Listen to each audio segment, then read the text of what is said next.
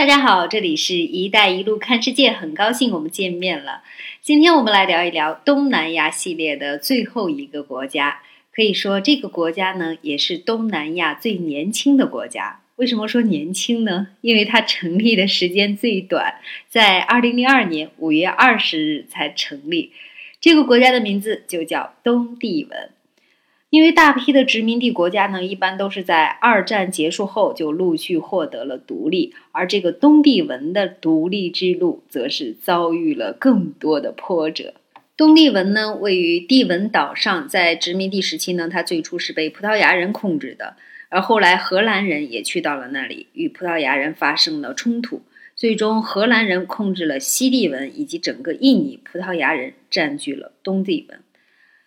所以后来二战结束之后呢，西方国家又重新占据殖民地的时候，荷兰人继续控制印度尼西亚，葡萄牙呢就把东帝汶变成了它的一个海外省。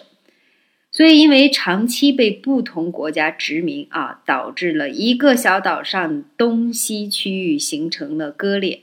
到了印尼独立的时候，东帝汶依然是被葡萄牙人所控制着，一直到了一九七四年。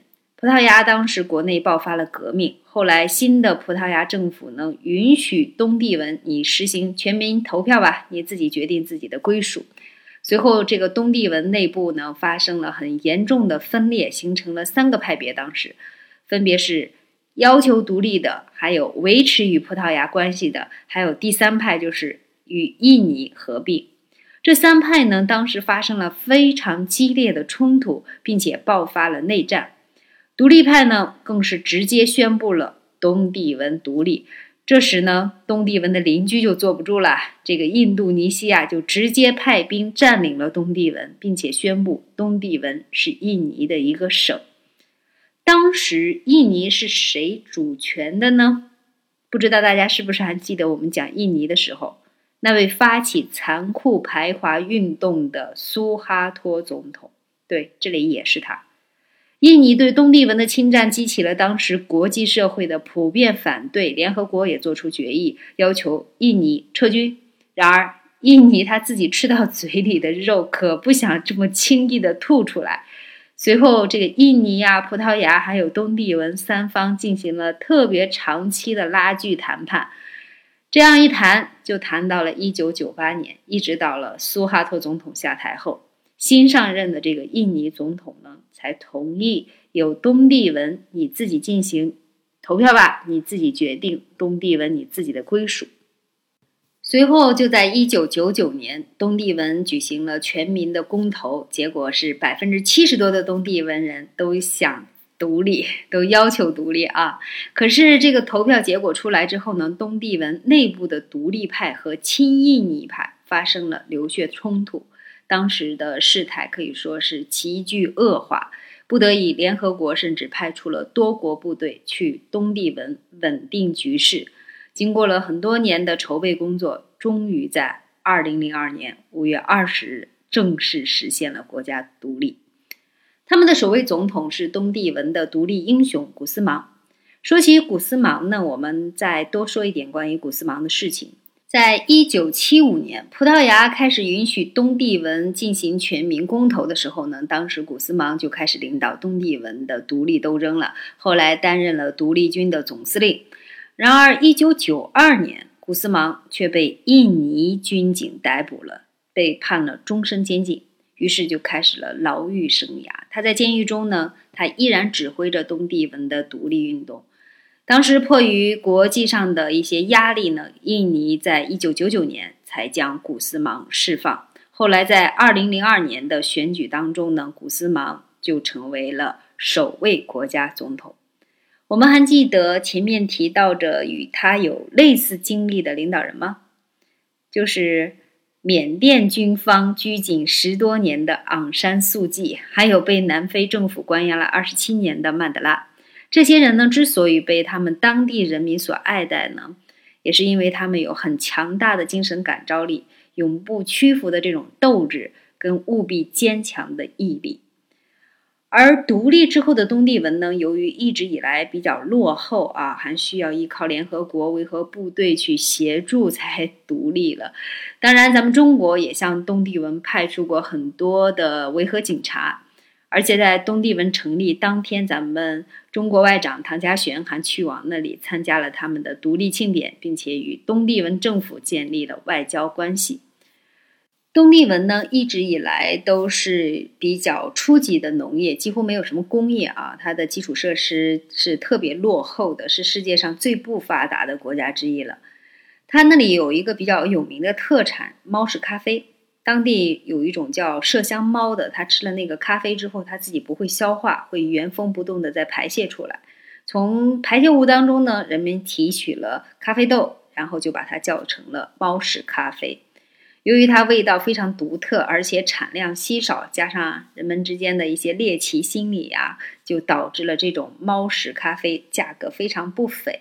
于是很多商家就把这个猫关到了笼子里面，然后日夜不停地开始生产猫屎咖啡。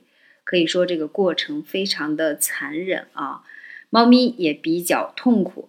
我们认为东西其实并不一定是稀缺就是好的。人类也不必要去为了好奇心去折磨其他的动物。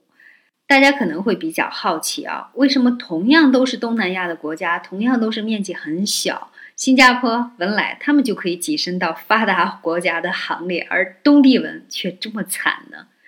因为新加坡的它的地理位置非常得天独厚啊，而文莱呢又有它丰富的石油天然气的资源，而东帝汶却都没有。其实它也有。只是它并没有得到实惠罢了。东帝汶的这些领海呢，也有很丰富的石油天然气资源，可是现在呢，却是被澳大利亚公司在开采。因为一系列非常复杂的历史原因啊，双方对于领海边界呢，也存在了很多的争议。东帝汶认为，与澳大利亚应该按照双方之间海域的中心线进行分开，各占一半儿，但是澳大利亚不同意。他也不想划清界限，所以这个东帝汶呢，只能眼睁睁地看着澳大利亚日复一日地采集着他们大量的油田，而东帝汶呢，他自己所能开采的不多，而且他自己也没有钱，也没有技术去更多的开采。于是呢，二零一六年，两国向位于荷兰海牙的国际常设仲裁法院发起了一场关于海洋边界的仲裁，结果东帝汶胜诉了。澳大利亚外长呢，很快就宣布仲裁结果无效，对澳大利亚没有约束力。等等，我们在之前也提到过一起仲裁案，不知道大家有没有印象？对，就是咱们中国没有参与的菲律宾单方面发起的一场，就是仲裁结果在二零一六年七月十二日时，当时结果一出来，澳大利亚呢，还有其他西方的一些国家就说仲裁结果有效，要中国遵守。这位外长还说，如果中国不遵守，会影响中国的国际声誉和国家形象。可是，为什么到了八月份，涉及到自己国家的仲裁，澳大利亚又说不承认无效了呢？这还是同一个仲裁法院做出的裁决，不像中国，我们是完全没有参与。澳大利亚他自己还派人去参加了听证会。通过这个案例，我们也可以看出来啊，我们认识西方国家这些政府呢，他们有双重标准，于是自己有利的事情呢，他们就打着民主、自由、人权的这个旗号去要求别人；对自己不利的事情呢，就马上翻脸不认账。只能说政治无对错，有的只是利益。东帝汶呢，现在是全力在支持“一带一路”的计划，并且也积极的响应。